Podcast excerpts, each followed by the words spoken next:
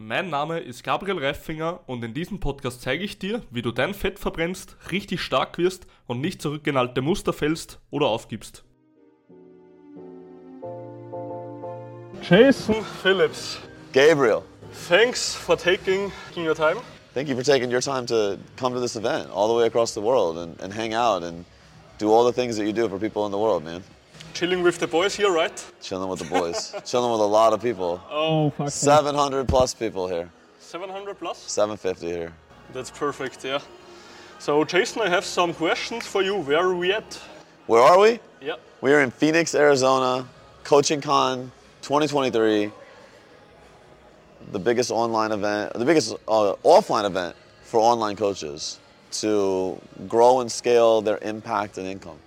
So, Jason, who is Jason Phillips himself? Oh man, I'm a I'm a former anorexic, former struggling entrepreneur that doesn't know how to quit. Um, you know, I, I got really lucky, dude. I had um, I had an eating disorder. I had some amazing people in my life that helped me overcome it.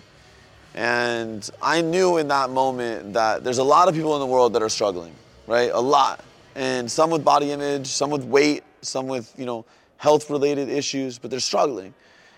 And I knew that there wasn't enough resources in the world to, to help all these people.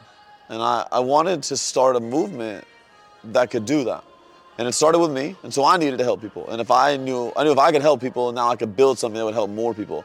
And so I started to do that. You know, I got my degree, I started a business, I, I sucked, I failed, I failed again and again and again. Yeah. And, um, but I didn't quit. And, uh, you know, it was not quitting that saved everything, man. And, and, you know, I've always remained committed to the mission, which is just to help people. You know, choose impact over everything is what I always say. But um, just, that's it. Like, that's at the core, that's who I am, man. I'm just, I'm a normal human being that had a lot of issues in their life and chose to push through them. And, and now I want to help others do the same. I think we all had, right? 100%. So, Jason, we are working like together for one and a half, two months. Yeah. So, what makes the difference between a good and a bad coach? You know, the, the reality is everything that people need to change is already on the internet. Yeah. right? Every Yep. overweight person, underweight person, disease state, it's all on the internet. Fuck yeah. Go to Google. Yeah. So the, the question is, why do we need a coach to begin with? Because they can't implement it, right? Because they can't implement it, right? So the difference between good coaches and bad coaches is bad coaches tend to rely on the knowledge and expect implementation. Good coaches teach the knowledge but facilitate implementation. The best coaches in the world build their practices around the implementation and connecting it to the unique circumstance of the individual across from them. That's pretty true. So I say like a good coach can make a people change their lives for a long term, right? Yeah, absolutely. Because the most are like for so it's like in business. you know? Yeah. The people are coming like make 10 grand a month. So fuck off, mate. Yeah, Right? exactly. Fuck off. That's not the long uh, long business, right? Yeah. So one question for you is do you think everyone needs a nutrition or a fitness coach? I don't think we need it. Um, Yep. I think if we have goals, we there's there's two things I genuinely believe, right? I think I think all the information again, it's out in the world, right? We we agree on that. And so I think that if you really are committed to success, you're gonna find a way to create the success. Pretty much. My question is how fast do you want to create that success? Because hiring a coach is really just buying all of the mistakes they made. They've already learned the lessons that you're going to learn in your journey. So, do you want to learn the lessons and do you want to stay in pain and do you want to stay without answers for years at a time? Or do you just simply want to invest in yourself and do you want to collapse the time to get to your success? That's a choice only the, the person can make. Yeah, that's true. And it's like getting the go getters in, right? That's it. Perfect. I mean, I've you know I've been fortunate enough on the nutrition side to work with 10,000 plus people, right? Yeah. And every single one of them had a goal. And my question at the very beginning was, I, I cannot achieve your goal for you. And and if you're hiring me to achieve your goal for you, like we should just agree to, to part ways now. yeah. But if, if I can get you to your goal faster because you're willing to take the actions that I will help you create, then we should totally do this. And I really believe that's the foundation of coaching. That's true, and like coaching is. So the difference between a coach and like a teacher is the teacher giving you the framework too, but the coach is like implementing the framework into your life, so it's sustainable, right? Well, you asked me what's the di- what's what's the difference between good and bad coaches? Bad coaches are just teachers. Right. Good right. coaches facilitate implementation. My last questions to you, Jason, is what's the bis- best investment you ever made on yourself Man, or on your business? that's a great question. I know. The best investment I ever made in myself.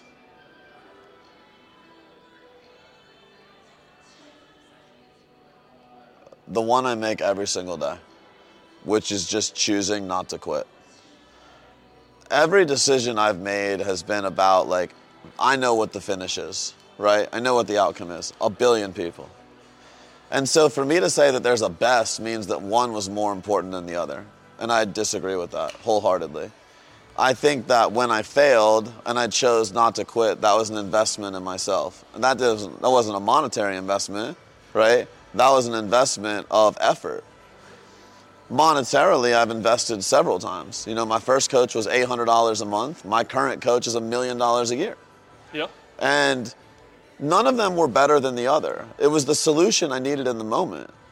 I think the best investment I can make is choosing to wake up every day and giving myself access to what I need to facilitate what I've said I will do in the world. Get the things you want, right? I think that the problem with a lot of people is they become very transactional around investments. And they say, well, I, I put X number of dollars into this thing, and, and if it produces 100X, well, that's the best investment. But if 100X doesn't produce 10,000X over time, it wasn't a very good investment. It was 100X in the moment, which could go back down to 0X in future moments. So the reality is, like, when we're, when we're considering investments, it's really a series right? It's a foundational level of understanding that we're choosing to invest every day. And if we're trying to prioritize a single action or a single investment or a single outcome as being better or worse than another, we're actually setting ourselves up for failure. I love it, Jason. Jason, thanks for coming to my interview today. So now the stage is becoming more full again. This is the stage, and uh, I guess I got to talk on it again later. Yeah, But right. um, nah, man, listen, dude, you're a fucking gangster. Like, I've spent a lot of time with a lot of coaches, and you, uh, you're convicted, you're committed, and I think it's what it takes to be really good.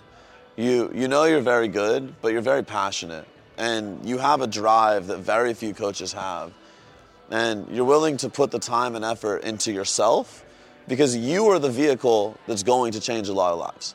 Not your knowledge, not your ability to apply, but like you. You're the vehicle. And so I just want to congratulate you on continuing to build a better vehicle. Because as your vehicle gets better, more lives get changed. And that's fucking amazing, dude. and I- more love to you because I can implement all your knowledge, can like better my systems for my clients, help even more people, and get like this fucking company big as hell, right? As big as you want it, brother. so you can buy me dinner next time. Jason, thank you. Dude, I appreciate you, man. Absolutely.